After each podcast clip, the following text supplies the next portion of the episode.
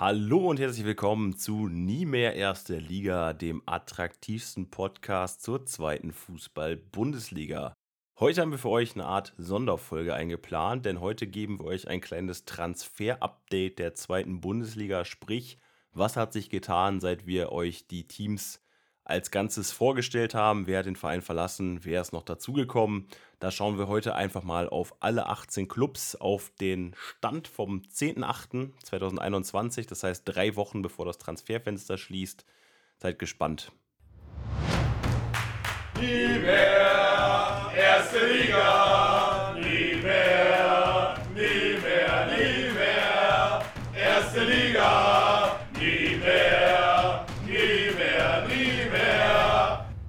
Seid gegrüßt, hier ist das Transfer-Update der zweiten Liga. Wir haben es gerade schon mal angekündigt. Ich bin heute nicht alleine, denn ich habe den Chris dabei. Moin Chris. Gute Marc. Es ist übrigens krass, Sonderfolge nach Sonderfolge hier. Erst DFB-Pokal, jetzt Transfer-Updates. Es ist, als hätten wir nichts zu tun, oder? Ja, es ist, als wäre Spieltagspause. wie kann das? Wie, wie kommt das bloß? Weiß ich auch nicht. Äh, ja, dann äh, erzähl doch mal, was, was machen wir denn heute noch mal genau? Ich habe es ja gerade im Teaser schon mal gesagt. Also wir schauen uns heute quasi Stand 10.8. die Transfers an, die stattgefunden haben, seitdem wir euch die Clubs näher gebracht haben. Da gibt es ja die ein oder andere Schwächung oder Verstärkung, je nachdem, wie man das ausdrücken will oder auch sehen will. Und äh, damit wollen wir natürlich ein bisschen ja, das Ganze up-to-date bringen und haben dann quasi von heute aus nochmal drei Wochen Zeit, wenn das Transferfenster dann final am 31.08. schließt, zu gucken, okay, wie hat sich jetzt welche Mannschaft verstärkt oder wo gab es doch vielleicht Abgänge, die noch wirklich wehtun und äh, um das Ganze einfach so ein bisschen up-to-date zu halten für euch. Das ist ein Vorteil gegenüber einem Sonderheft, was in gedruckter Form vielleicht vor euch liegt. Wir können euch hier quasi per Audiospur einfach updaten. So praktisch, diese neuen digitalen Medien. Da würde ich sagen, lass mal direkt loslegen mit dem äh, tabellarisch aktuell letzten Holstein Kiel. Bei den Kielern hat sich gar nicht so viel getan. Trainer Ole Werner ähm, ja, hat keine Neuzugänge zu vermelden, allerdings dafür zwei Abgänge. Äh, der eine ist David Atanga, der wechselt nach Belgien zu KV Ostende. Äh, der Rechtsaußen hat 20 Spiele gemacht, ein Tor erzielt, acht Vorlagen für die Kieler ist okay, aber ich denke, Rechtsverteidiger Yannick Dem wird den ja, Störchen deutlich mehr wehtun. Ja, da gehe ich auch von aus. Der geht zu Hannover 96, war auf jeden Fall auch eine feste Größe im Kieler Kader. Ich meine mich zu erinnern, dass er tatsächlich den Vertrag nicht verlängert hat. Also das war jetzt, glaube ich, wahrscheinlich dann ein paar Tage vereinslos und ist dann zu Hannover gegangen, weil er ist halt auch ablösefrei.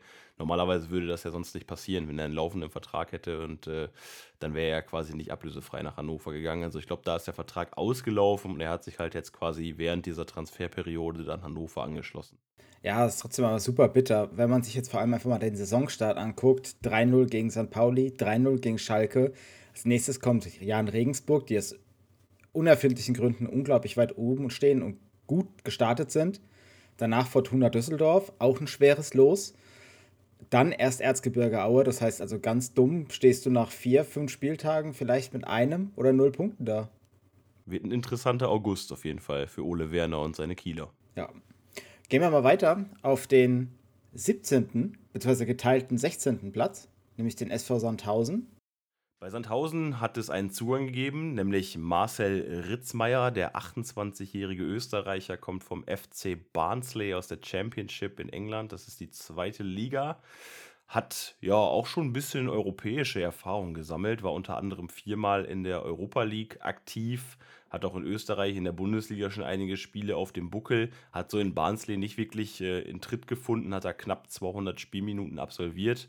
Äh, ist jemand fürs zentrale Mittelfeld, 28 Jahre alt. Wir werden gleich sehen, warum der gekommen ist oder warum er geholt wurde. Denn den Verein verlassen hat neben Enrique Peña Zauner, der immer so ein sehr talentiertes Talent war und immer eigentlich sehr veranlagt war, ähm, der ist zur Eintracht Braunschweig gegangen. Neben dem hat auch Dennis Linzmeier den Verein verlassen. Absolute Ikone eigentlich in Sandhausen. Der geht jetzt zum FC Ingolstadt.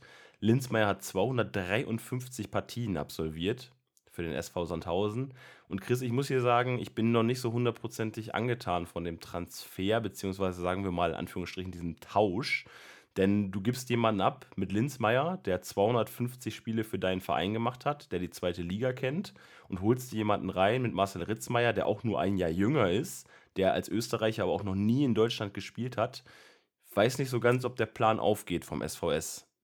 Ich weiß nicht, vielleicht haben sie sich da so gedacht, naja, wir tauschen einen Spieler mit einer halben Million Marktwert gegen einen Spieler mit einer Million Marktwert. Äh, da kann man sich ja nur verbessern, weißt du, so die Transfermarkt.de-Logik. Wobei man einfach sehen muss, er kommt halt eben aus England, da sind die Preise generell einfach ein bisschen überzogen. War ja jetzt ähm, bei Barnsley eigentlich unter Vertrag, hat aber, ich glaube, für äh, Rapid Wien gespielt in der letzten Saison. Ich bin mir gerade nicht hundertprozentig sicher. Ob man sich damit einen Gefallen tut, glaube ich nicht. Linzmeier ist halt, wie du sagst, eine Vereinsikone. Den kannte jeder. Jeder wusste seine Laufwege. Jeder wusste, woher man da ist. Bei Ritzmeier muss jetzt erstmal schauen, kann der das überhaupt ersetzen? Ist der so ein Leader-Typ auch wie, wie Linzmeier? Und dann auch noch ihn zu einem direkten Konkurrenten abzugeben, das finde ich auch nochmal wild. Ja. Wird sich zeigen, ob das so ein schlauer Move war vom SVS. Denn äh, die sind ja auch schlecht gestartet in die Saison. 0-2 gegen Düsseldorf verloren, dann 3-0 bei Regensburg verloren. Wie du eben schon gesagt hast, die sind jetzt geteilter 16. Aber diese Tabelle gibt auch noch nicht so viel her nach dem zweiten Spieltag. Aber trotzdem jetzt mit Karlsruhe, Aue und Ingolstadt. Also wenn du dann nicht anfängst zu punkten langsam bei Sandhausen, dann wird es halt auch schon wieder eine kritische Sache. Ja, wobei wir bei Sandhausen auch in unserer Vorschau ja schon gesagt haben, für den Verein wird es sowieso kritisch. Also alles über dem 16. Platz ist ein absoluter Erfolg für die Truppe von Gerd Klebinger. Was zusätzlich noch dazu kommt, in Sandhausen bis jetzt aus dem Pokal ausgeschieden, anders als Kiel zum Beispiel. Die haben ja nochmal die Prämie mitgenommen für die nächste Runde. Sandhausen gegen äh, Leipzig, ja, standesgemäß, sage ich mal, rausgeflogen, wie von uns auch prognostiziert in der DFB-Pokalvorschau. Genau. Gehen wir mal zum nächsten Club, würde ich sagen, nämlich zu dem geteilten 16. Jetzt geht es nämlich nach Südhessen zu den Darmstädter, zu der Rumpftruppe die so von Corona geplagt wurde. Bei den Darmstädtern hat sich exakt nichts getan. Ist aber auch voll verständlich, weil der Kader eigentlich an und für sich ganz gut zusammengestellt ist, abgesehen vom, vom Sturm, sag ich mal. Mit Luca Pfeiffer und eben Philipp Tietz hat man zwar zwei Alternativen ja geholt gehabt im Sommer, aber ob die noch wirklich zünden, das wird sich noch zeigen müssen. Ähm, ansonsten kann man jetzt eh nicht so viel sagen. Man hatte was, zwischenzeitlich acht Corona-Ausfälle oder neun, ich weiß es gerade gar nicht mehr genau. Und die Saison für Darmstadt startet einfach später. Ich würde sagen, nach dem Hamburg-Spiel. Vorher kannst du das alles gar nicht werten. Ja, wobei du natürlich jetzt halt mit Ingolstadt das nächste Duell schon hast, wieder auf Augenhöhe, wo du eigentlich dann punkten sollst, wenn du da unten mal ein bisschen dich absitzen willst. Wird spannend, aber Darmstadt so keine großen Veränderungen. Schauen wir auf den nächsten Verein, das ist der FC Ingolstadt 04.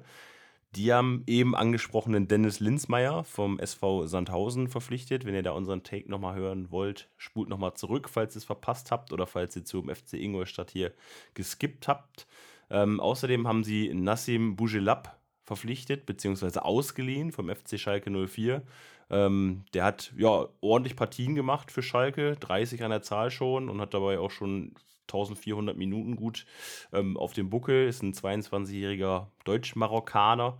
Also da hat man einfach in der Breite sich ein bisschen verstärkt in Ingolstadt im Zentrum. Abgegeben hat man auf Ingolstädter Seite noch Maximilian Wolfram als Rechtsaußen. Ja, der geht zu Karl Zeiss Jena. Also der hat wohl nicht die Spielzeit quasi gesehen, die er hätte bekommen wollen und deswegen dachte er, ich gehe einen Schritt zurück und gehe dann in die Regionalliga Nordost sogar, also vierte Liga und versuch's bei Jena. Ja, wobei man da sagen muss, Jena halt sein Stammverein hat ja. schon äh, über 120 Partien, 121 genau da äh, gemacht und geht einfach zurück nach Hause, wo er sich wahrscheinlich wohlfühlt. Gehen wir mal weiter, nämlich auf den aktuell 14 Platzierten, das ist Hannover 96. Jan Zimmermann auch vielversprechend gestartet gegen Bremen mit dem 1 zu 1. Danach gegen Hansa Rostock komplett zusammengefallen mit einem 3-0. Da hat sich nochmal ein bisschen was getan. Auf der Abgangsseite wurde Simon Stede verliehen, ein Rechtsaußentalent. Dann allerdings noch Baris Bastas. Der hat sich, ja, ich glaube, da hat sich der Verein und der Spieler, da hat sich das Tischtuch zerschnitten. Also ich glaube, da wäre auch nichts mehr gegangen. Nach Vorwürfen, Baris wäre nicht fit, dem hat der Berater entgegengesprochen. Dann gab es äh, ja immer wieder Streitereien, die nach außen gedrungen sind. Und jetzt eben wechselt er ablösefrei nach Samsunspor in die erste türkische Liga. Ist, denke ich, einfach nur folgerichtig, dass man sich jetzt hier vom Innenverteidiger trennt. Und man war ja in, in Hannover eh nicht so glücklich mit ihm. Auf der Zugangsseite haben wir einmal jetzt hier Yannick Dehm, den wir schon bei Holstein Kiel besprochen haben. meiner Meinung nach eigentlich ein guter Rechtsverteidiger. Machst du nichts mit verkehrt, den in der zweiten Liga zu haben. Dazu kommt noch der Innenverteidiger Julian Börner. Der 30-Jährige kommt von Sheffield Wednesday aus der League One.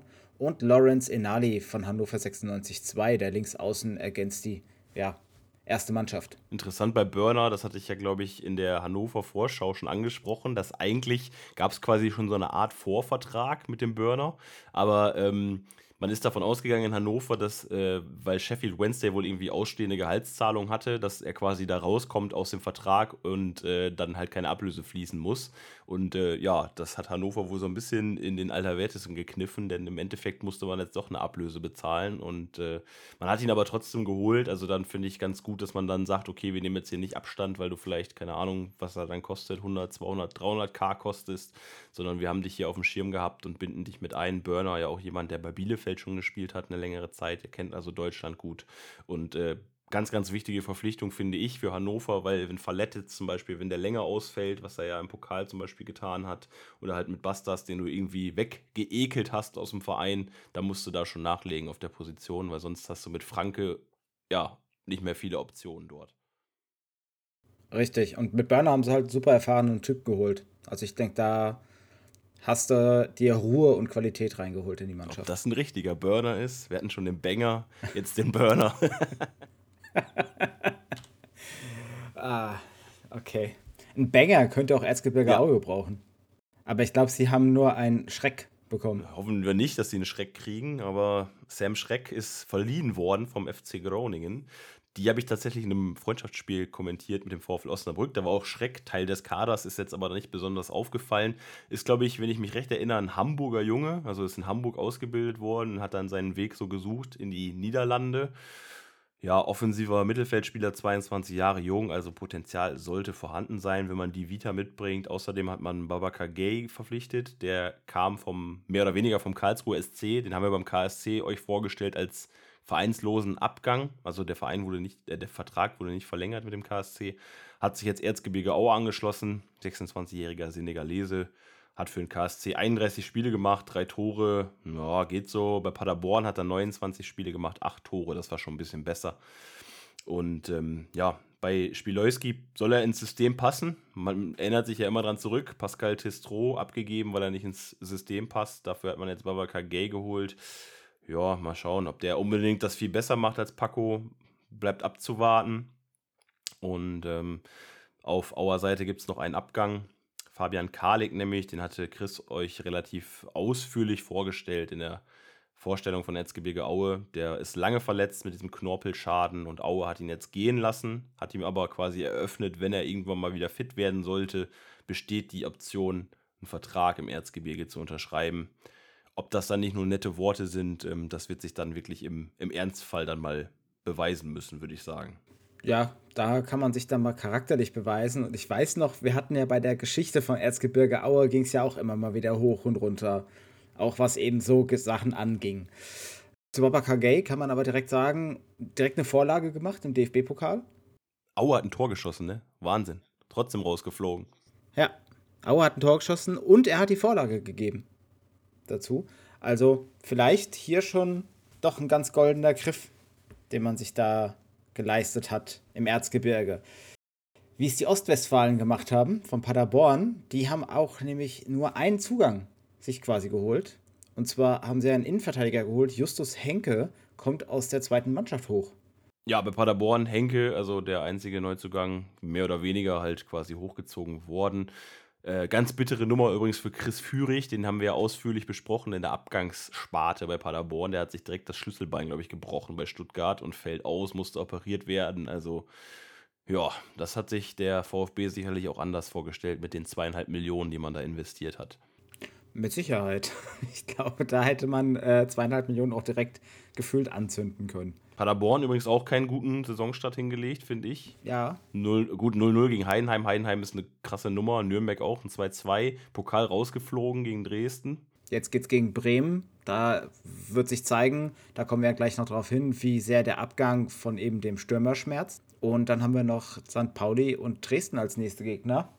Das wird nicht einfach. Aber äh, du hattest eben gerade sowas, äh, irgendeinen brennenden Vergleich. Äh, ich weiß nicht mehr was, ich habe es gerade vergessen. Egal, äh, wo der Baum eventuell auch brennen könnte, wäre Nürnberg, weil da haben wir uns ja erwartet, dass da deutlich besser gestartet wird. Ja, definitiv. Also da konnte man von ausgehen, dass da irgendwie mehr kommt. Ähm, Im Pokal, ja, hat man sich irgendwie mit einem 1-0 gegen Ulm weiter gewurstelt. Das hast du ja quasi auch schon so ein bisschen prognostiziert gehabt, dass sie sich da vielleicht schwer tun könnten. Haben sie tatsächlich getan. Und bei Nürnberg muss man jetzt noch mal kurz gucken. Wir schauen mal drauf. Abgänge gibt es zwei, Zugänge gibt es keinen, aber die Abgänge könnten wehtun. Pius Kretschmer, der ist zu äh, verschmerzen. Der kam, glaube ich, erst im Januar 2020 zum Club ist dann jetzt wieder gegangen, geht nach Saarbrücken in die dritte Liga und äh, Robin Hack, der tut weh. Ähm, sehr, sehr gutes Offensivtalent, links außen, der war jetzt zwei Jahre beim Club, hat 59 Spiele gemacht, 14 Tore erzielt, 7 Assists gegeben. Äh, 22 Jahre jung noch, der schließt sich Arminia Bielefeld an. Man sagt so eine Ablösesumme irgendwas um 1,1 Millionen plus, plus, eventuelle Prämien. Also die Nürnberger in den Kommentaren waren nicht amused über diese Ablösesumme. Also die haben gesagt, das ist ja schon verscherbelt, was man da gemacht hat, weil man hat wohl irgendwie vor, ich kann es euch nicht genau sagen, vor ein paar Monaten, von einem halben Jahr oder so, hat man, glaube ich, zweieinhalb Millionen Euro Ablöse abgelehnt gehabt von Gladbach oder sowas. Und äh, jetzt gibt man ihn für eine Million nach Bielefeld ab. Aber der Spieler hat wohl von sich aus gesagt, ähm, dass er halt unbedingt nach Bielefeld wollte weil Trainer Krämer sich da extrem wohl um ihn bemüht hat. Einen 22-jährigen, wirklich talentierten Spieler abzugeben für 1,1 Millionen ist halt echt dumm. Da kann man nichts anderes sagen. Ich hoffe, dass hier der Sportverstand wenigstens gute Prämien vereinbart hat, also für absolvierte Spiele etc., Pokaleinsätze, was weiß ich nicht noch, äh, weil das wäre echt, also pff, ich weiß, es ist Corona-Jahr und sowas immer noch. Also es zählt ja immer noch alles mit dazu, jetzt zu den Corona-Transfers und kein Verein hat Geld und alle müssen irgendwie positiv wirtschaften. Aber das ist trotzdem, nee, das, das verstehe ich nicht von Nürnberg. Das ist dumm. Ja, ich weiß nicht, ob, weiß nicht, ob Hacking sich da nicht irgendwas bei gedacht hat, ne? Aber es ist schon komisch, weil der Marktwert von ihm sind 3 Millionen und den für 1,1 abzugeben an Bundesligisten irgendwie, hm. Aber man muss sagen, Chapeau, Arminia Bielefeld weil da haben sie sich echt ein gutes Talent geholt.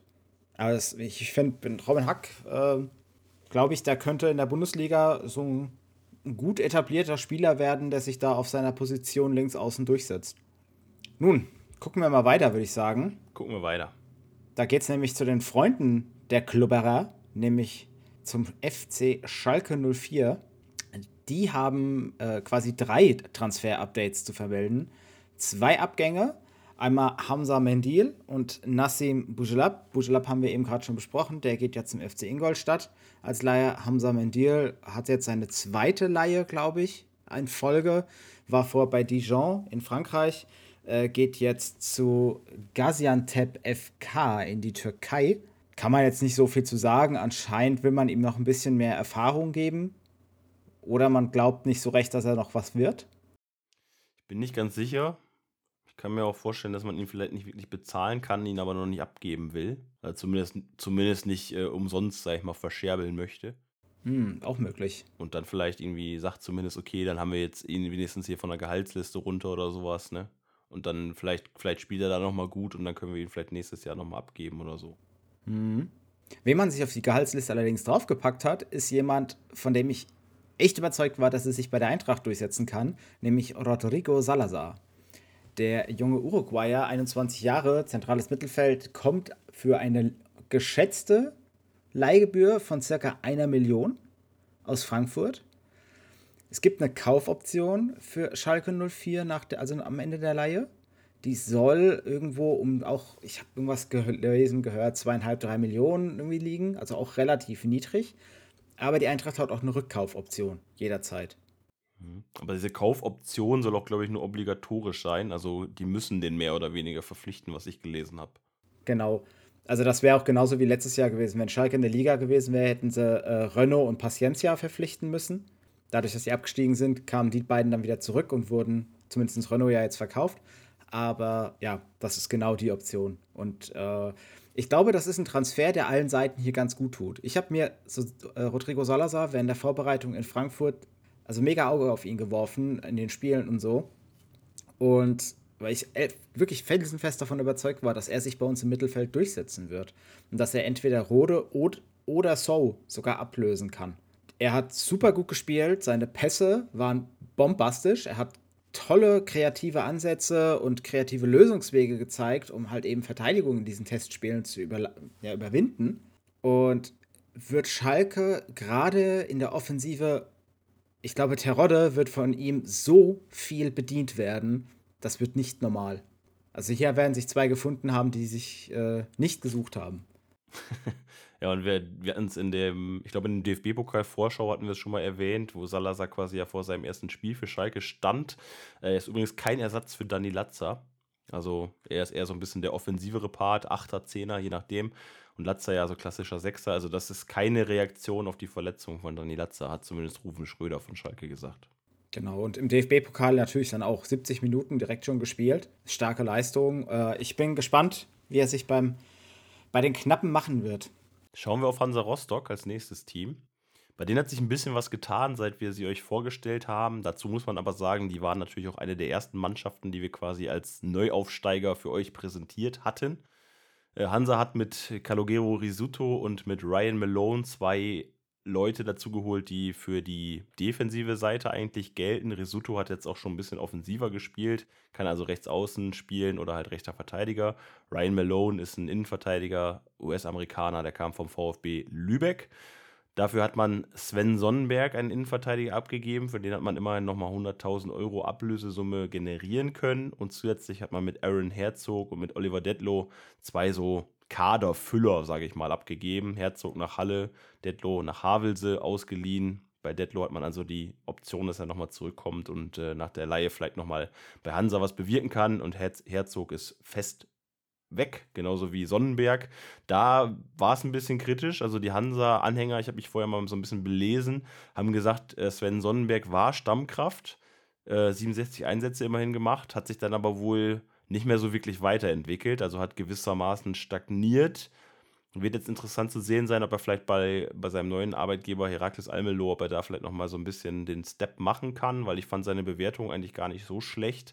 Oder ob man da jetzt mit Ryan Malone, dem 28-jährigen US-Amerikaner, der halt sechs Jahre älter ist und aus der Regionalliga kam, und man da jetzt persönlich ein Upgrade gefahren hat, ich denke, das wird ähm, so ein bisschen Vorliebe dann von Trainer Jens Hertel sein, wenn er sagt, keine Ahnung, ich stehe ein bisschen mehr auf diese wirklich kantigen, bulligen, äh, aggressiveren Verteidiger. Ja, kann ich jetzt nicht beurteilen. Kann ich jetzt auch nicht so viel zu sagen. Ryan Malone ist äh, nicht wirklich in meinem Fokus bisher gewesen. Ich persönlich denke, der Abgang von Sven Sonnenberg wird den Rostockern ehrlich gesagt noch ein bisschen in den Arsch beißen. Weil wir hatten so ein bisschen das Problem auch, wie fast bei allen Vereinen, dass so ein bisschen entweder die Kadertiefe gefehlt hat oder schon die Qualität auf der Position. Jetzt gibst du hier Qualität und Kadertiefe ab. Und ja, ob Ryan Malone halt die Lücke erstmal schließen muss, das muss er erstmal beweisen. Gucken wir weiter. Gehen wir nach Düsseldorf. Da hat sich bei Christian Preußer ebenfalls recht wenig getan, nämlich gar nichts seit unserer letzten Folge über Düsseldorf. ähm, die Fortuna ist okay gestartet, würde ich sagen. Äh, 2-0-Sieg gegen Sandhausen, das war zu erwarten. Unglücklich dann 2-3 gegen Bremen verloren, ähm, nach einer katastrophalen Schiedsrichterleistung. Äh, übrigens, DFB-Pokal fand ich auch die Schiedsrichter stellenweise, uff. Muss ich auch wieder sagen. Also ich bin echt ein sehr harter Verfechter, dass wir mal äh, wirklich Vollprofi-Schiedsrichter hier in Deutschland einführen sollten. Wie ist denn deine Meinung dazu eigentlich? Du sagst dazu gar nichts. ja, ich, ich finde es immer einfach, wenn man von draußen so ein bisschen drauf zeigt und so und sich in 40, 50 Slow-Mos da Meinungen drüber bildet. Ich glaube, das kann jeder von uns und äh, ich frage mich immer, wem damit geholfen ist, wenn man hinterher so auf den Schiedsrichtern rumhackt. Gerade in den ersten beiden Ligen ist es ja so, für mich ist es dann so, in der Endsumme müssten dann halt so Dinge wie der VAR, die müssten besser funktionieren. Dann hätten wir weniger Diskussionen. Die funktionieren aber auch einfach nicht gut. Das muss man auch dazu sagen. Weil stellenweise halt Sachen entschieden werden oder gar nicht geprüft werden, wo man sich denkt, wie zur Hölle kann das passieren? Ähm, ich hatte bei Instagram mit unserem Account einen Kommentar geschrieben auf die Paderborner Seite. Das kam dann nicht so gut an. Da hatte ich dann gesagt, hier, dass das 1-0 gegen Nürnberg eigentlich ein Foul war. Die Frage ist, habe ich gesagt, wie das Tor quasi gegeben werden kann. Ähm, weil ja, komm, also Van der Werf hat da auch äh, der, der Push also das ist Katastrophe, wie sowas, wie sowas von dem VAR nicht zurückgenommen werden kann, weil jeder sieht es und wie du schon gesagt hast, wie quasi ein, ein super 1A-Football-Tackle von einem Center oder so, der dich wegschiebt und das wird nicht gegeben und dann frage ich mich, wozu haben wir diese Technik, dann können wir es auch ganz sein lassen. Und da komme ich mal wieder drauf zurück, das ist nämlich mein Take eigentlich darauf, um das Ganze jetzt ein bisschen klein zu halten hier ich bin dafür, dass es beim Fußball ähnlich wie beim Football eine Challenge geben sollte. Vielleicht eine pro Halbzeit, wo man sagen könnte, also es gibt gar keine Videoschiedsrichter, die irgendwas überprüfen, es sei denn, es wird gechallenged. Und wenn es gechallenged wird und es wird quasi dann dafür entschieden, dass du quasi recht hattest mit deiner Challenge, dann kann man vielleicht nochmal challengen oder so. Sowas fände ich ganz cool. Gibt es eine extra Auswechslung? Die hätte Marc van Bommel auch gebraucht. Einfach nur so ein Take, ja. Von Bommel hat er vielleicht äh, drei Challenges in Folge gewonnen oder so, dass er dann nochmal gewechselt hat. Ja. Äh, nee, also wenn, wenn ich jetzt auch über die Schiedsrichter dann quasi herziehe, dann rede ich immer über das Gespann. Also das ist immer die, das, die, die, gesamten vier Schiedsrichter, die auf dem Platz sind, plus, plus eben der Videoschiedsrichter.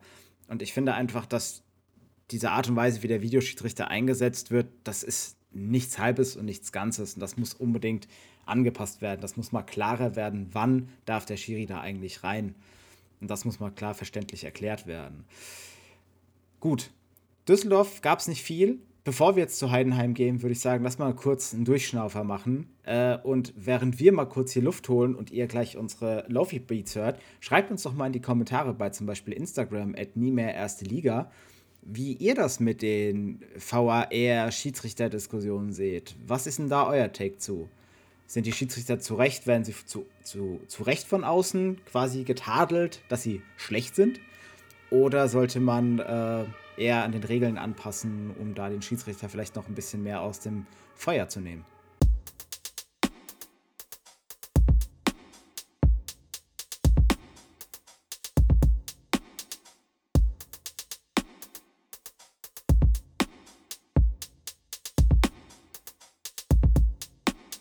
Da sind wir wieder und weiter geht's mit dem ersten FC Heidenheim, momentan rangierend auf Platz 7 der Tabelle. Heidenheim, muss man ganz ehrlich sagen, oh, Nee, das war nicht so ein guter Saisonstart. 0-0 gegen Paderborn, Ingolstadt 1-2, sich da irgendwie so ein bisschen ein abgewürgt. Also da hätten wir beide auch ein bisschen mehr erwartet. Trainer Frank Schmidt hat seine Mannschaft aber eingespielt zusammen. Sieht auch kein Potenzial ähm, oder kein potenzielles Risiko, wenn man Leute abgeben sollte oder müsste und äh, hat auch keine Leute dazugeholt. Also der Kader steht. Frank Schmidt ist happy. Heidenfroh in Heidenheim, so wie die Folge heißt. Und äh, der fährt mit seinem Kader, glaube ich, so ganz gut. ich denke auch, also Heidenheim, der Kader steht gut da, die stehen weiter unten, also sie hatten einen schlechteren Start als erwartet und ja, das wird sich noch fangen. Die müssen sich noch einpendeln, glaube ich, ein bisschen für die neue Saison. Wer sich jetzt neu einpendeln muss, das ist der SV Werder Bremen, denn die haben mal so richtig, ja, Probleme jetzt. Man hat keinen Neuzugang, aber dafür vier Abgänge zu vermelden. Äh, Yuya Osako wechselt zu Vissel Kobe nach Japan. Der Japaner geht also zurück in seine Heimat. Keba Baji ähm, wechselt zum Hallischer FC in die dritte Liga. Also eine Laie halt, nicht fest. Jetzt kommen aber zwei Positionen, die mir meiner Meinung nach richtig wehtun. Johannes Eggestein wechselt nach Belgien für eine Million zu Royal Antwerpen. Da habe ich ehrlich gesagt auch gedacht, wenn der wechselt, dass da ein bisschen mehr Kohle fließt. Ja, Millionen ist ein bisschen wenig, finde ich auch. Und jetzt kommt der Spieler, wo ich noch bei der DFB-Pokalvorschau gesagt habe oder bei der letzten Saisonrückblick, wenn der Bremen verlässt, dann brennt der Baum dort. Dann ist es das, der Ende vom Neuanfang, nämlich Josh Sargent der Wechsel für 9,5 Millionen zu Norwich City in die Premier League. Und ja, Josh Sargent ist umstritten, weil er immer mal wieder wirklich gute Spiele macht, dann aber auch komplett abtaucht. Aber man darf auch nicht vergessen, der Junge ist erst 21 Jahre alt.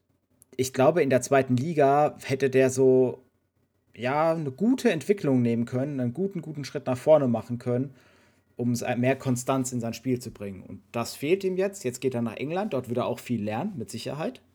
Aber für Bremen ist es ein massiver Verlust. Frank Baumann hat übrigens so ein bisschen nachgetreten, habe ich heute gelesen.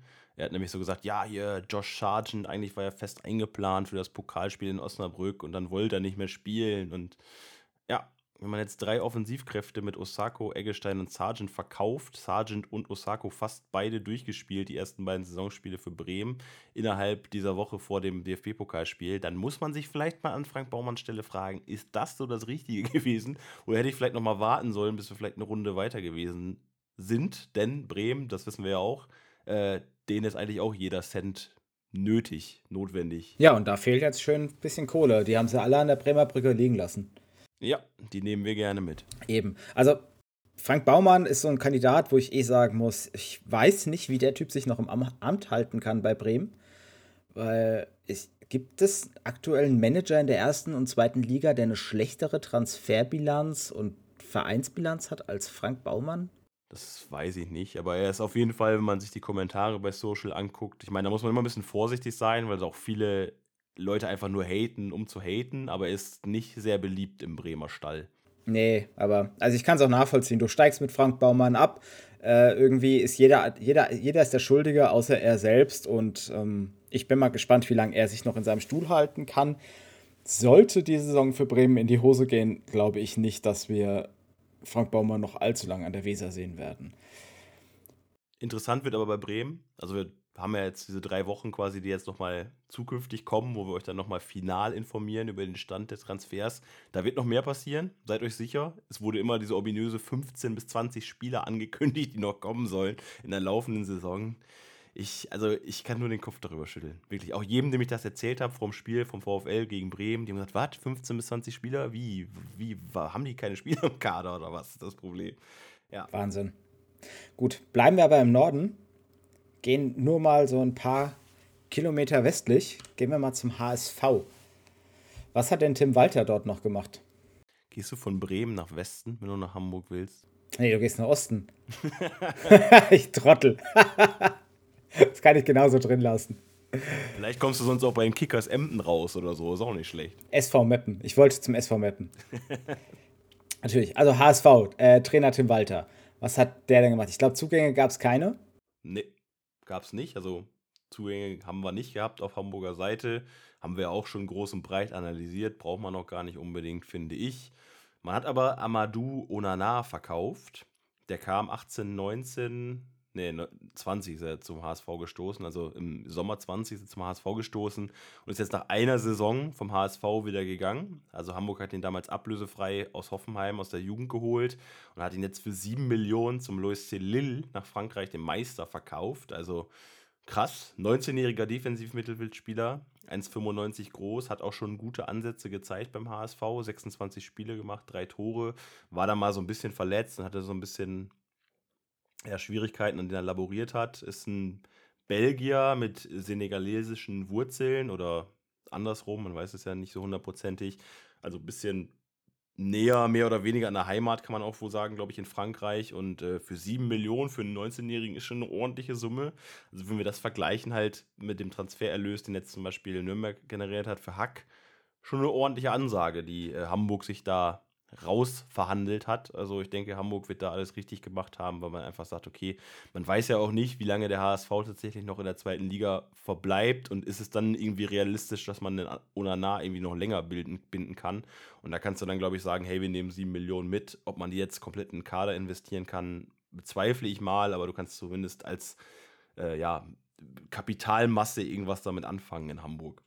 Auf jeden Fall. Und ich meine, du hast ja schon gesagt, ablösefrei aus Hoffenheim gekommen und jetzt 7 Millionen Ablöse generiert. Das ist halt einfach mal ein Transferplus von 7 Millionen.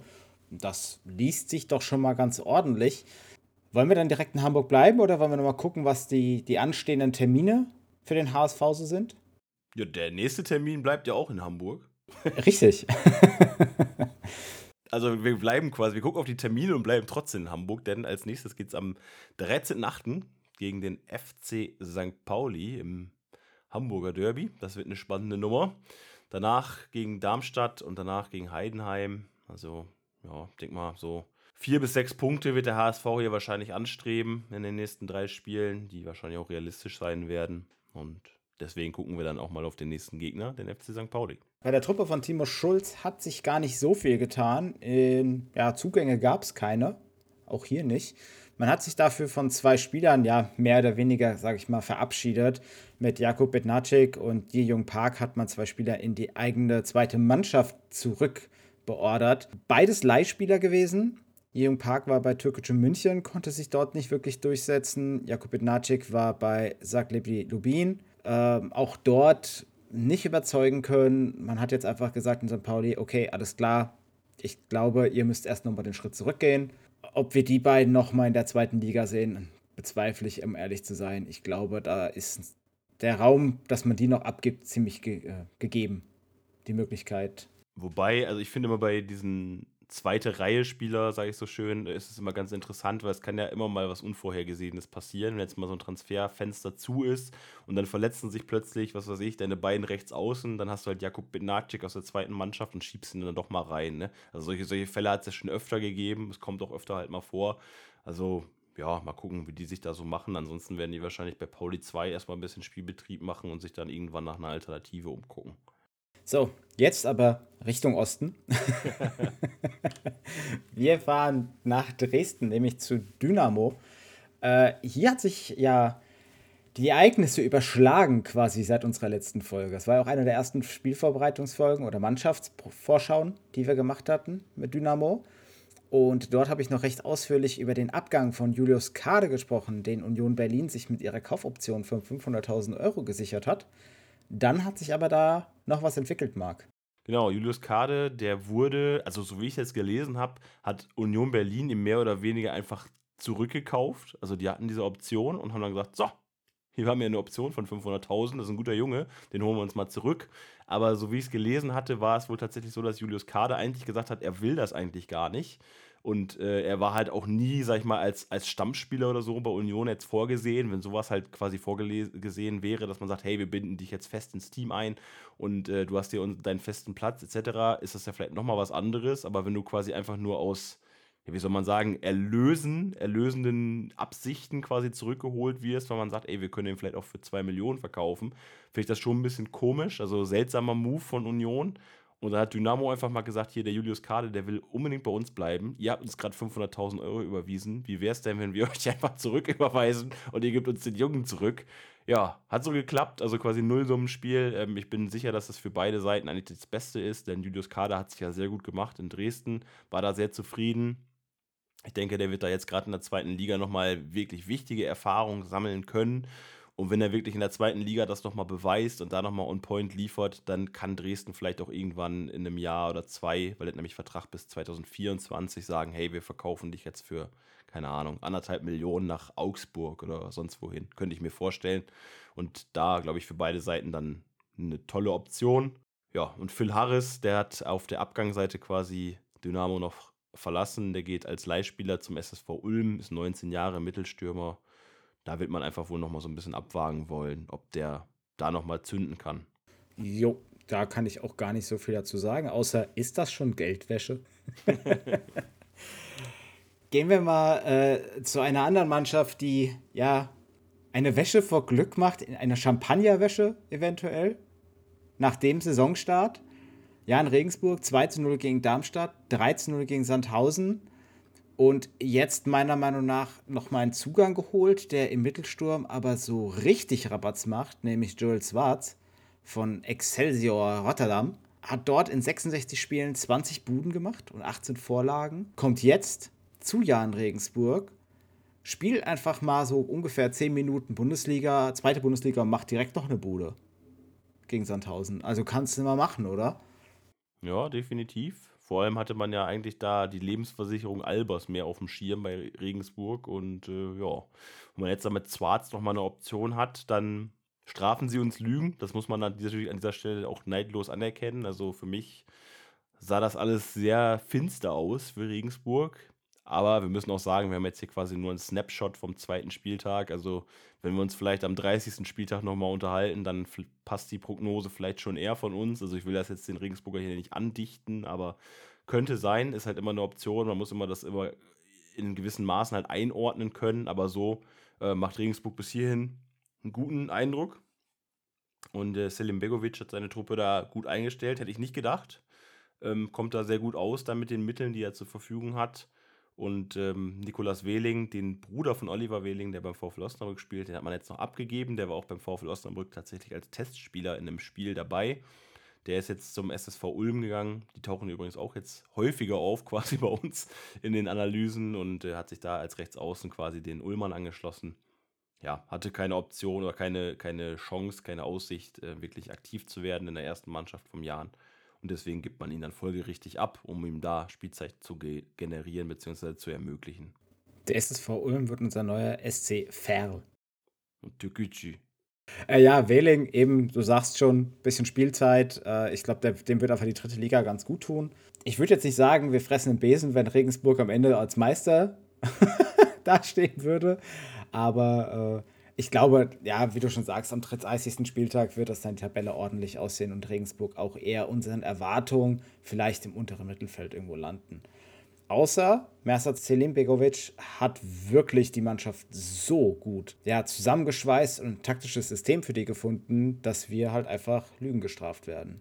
Eine Mannschaft, die wir tatsächlich ganz gut erwartet haben, die auch gut gestartet ist, obwohl die Leistungen das nicht widerspiegeln, ist der Karlsruher SC, nämlich der aktuelle Tabellenführer der zweiten Bundesliga. Die Karlsruher mit einem 1 zu 3 gegen Rostock und einem 3 zu 0 gegen Darmstadt gestartet, haben äh, sich mit dem amerikanischsten Amerikaner, den du dir vom Foto her vorstellen kannst, äh, ja, verstärkt, nämlich Tyler Freeman für links außen. Als ich das Bild bei Transfermarkt gesehen habe, habe ich mir gedacht, so, yo, American Pie. Hätte auch damit spielen können. Tyler Freeman, auch ein schöner Name einfach für einen Amerikaner. So, das ist so wie Gordon ja, Freeman eben. fast. Hey, Tyler Freeman, ich kann gar nicht so viel zu ihm, zu ihm sagen. Ich glaube, die USLC ist die College League, gell? In den USA. Ne, die USLC ist die zweite Liga quasi in Amerika und das ist ein Verbund aus Amerika und Kanada quasi als zweite Liga-Pool sozusagen. Da hat er 35 Partien absolviert, sechs Tore gemacht ist halt noch 18, also da kann man echt wenig drüber sagen. Ich weiß nicht, ob es für ihn vielleicht so ein Work-and-Travel-Jahr wird in Karlsruhe oder so. Also da muss man mal gucken, ob er wirklich eine Verstärkung wird für die Karlsruhe. Aber irgendwas scheint man da zu sehen und äh, sonst holst du dir so jemanden ja auch einfach nicht aus einem fremden Land einfach so in deinen Kader rein. Also das könntest du ja quasi mit jedem Verein machen. Da könntest du auch nach Tschechien gehen oder nach Polen oder weiß was ich, in die Schweiz und dir irgendwelche Leute da aus, ausleihen, die 18 sind. Also irgendeine Veranlagung wird man da bei Karlsruhe schon entdeckt haben. Ja, denke ich auch. Und äh, ich bin gespannt, wie der da 1,78 Meter große Linksaußen sich schlagen wird. Ob er dann quasi wirklich viel Spielzeit generieren kann. Momentan ist er ausgeliehen. Ich vermute mal mit Kaufoption, das weiß ich jetzt nicht genau. Auf der Abgängeseite haben wir dafür jemanden, der schon ja, den KSC irgendwie verlassen wollte. Marvin Pourier. Äh, war nach zwei Leihen jetzt äh, endgültig weg. Schließt er sich den Würzburger Kickers an. Ähm, deine Meinung dazu? Dass man ihn jetzt losgeworden ist in Karlsruhe? Ja, da haben wir ja auch schon mal drüber gesprochen, dass er quasi im Kader war und ihm aber gesagt wurde, dass er keine Chance mehr hat, für den KSC zu spielen. Finde ich vom Verein seltsames Verhalten. Ähm, es war jetzt wohl so, das steht ja im Raum, dass der Vertrag von ihm halt wohl sehr hoch datiert gewesen sein soll. Ich weiß nicht, ob da eventuell irgendwelche Prämien oder so auch mit reinspielen, die dann halt äh, eventuell den Verein finanziell auch nicht ganz so gut gefallen haben, aber Trotzdem komisches Verhalten, dass er jetzt zu Würzburg geht. Okay, die haben ja finanzielle Möglichkeiten. Ich denke, da kennt man ja das wirtschaftliche Umfeld, auch was da an Sponsoren und so vorhanden ist. Die können das vielleicht auffangen und die wollen ja sicherlich auch nochmal wieder angreifen, was die zweite Liga angeht. Für Pourier wird es wahrscheinlich das Beste sein, wenn er das Kapitel KSC dann einfach abhakt. Ähm, ja, die Statistik, die du hier noch hinzugeschrieben hast, 72 Spiele für den KSC, 29 Tore. Schon eine gute Leistung. Ich finde es schade eigentlich, dass man einen verdienten Spieler dann so umgeht ja, es ist irgendwie unwürdig, finde ich. Es lässt immer so ein schlechtes äh, Licht auf einen Verein scheinen. Äh, der KSC, bei denen geht es jetzt weiter mit Sandhausen, Bremen und Nürnberg. Ist machbar, sag ich mal. Sandhausen, da, könnt, da solltest du auf jeden Fall mit weiteren drei Punkten holen. Gegen Bremen wirst du da mal eine deutliche Leistungssteigerung geben müssen, als das, was man bisher gesehen hat. Und Nürnberg, ich vermute mal, dass die Klubberer hier mal äh, dann auch schon ein bisschen weiter sind, als das, was wir momentan sehen. Das war ein gutes Schlusswort, Chris, würde ich sagen.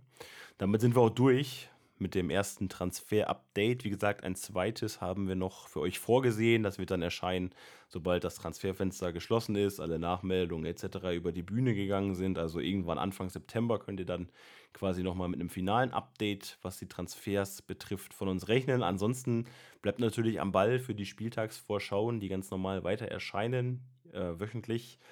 Und ihr dürft uns gerne in euren Podcast-Apps folgen, dürft uns auch gerne bei iTunes bewerten mit fünf Sternen und wenn euch das gefallen hat, natürlich, sonst natürlich nicht. Und so Social-Media-Kanäle gibt es natürlich auch noch, Instagram, Twitter, Facebook, da findet ihr uns auch als nie mehr erste Liga, beziehungsweise Ausnahme Twitter, da haben wir nie mehr Erstliga als Handle. Teilt das mit euren Freunden, die sich vielleicht auch nochmal das ein oder andere Update zu eurem Verein geben müssten oder müssen, um sich ein bisschen auf Stand zu bringen. Und dann sagen wir danke für eure Aufmerksamkeit. Macht's gut, bis bald und tschüss. Ciao, bis zum nächsten Mal.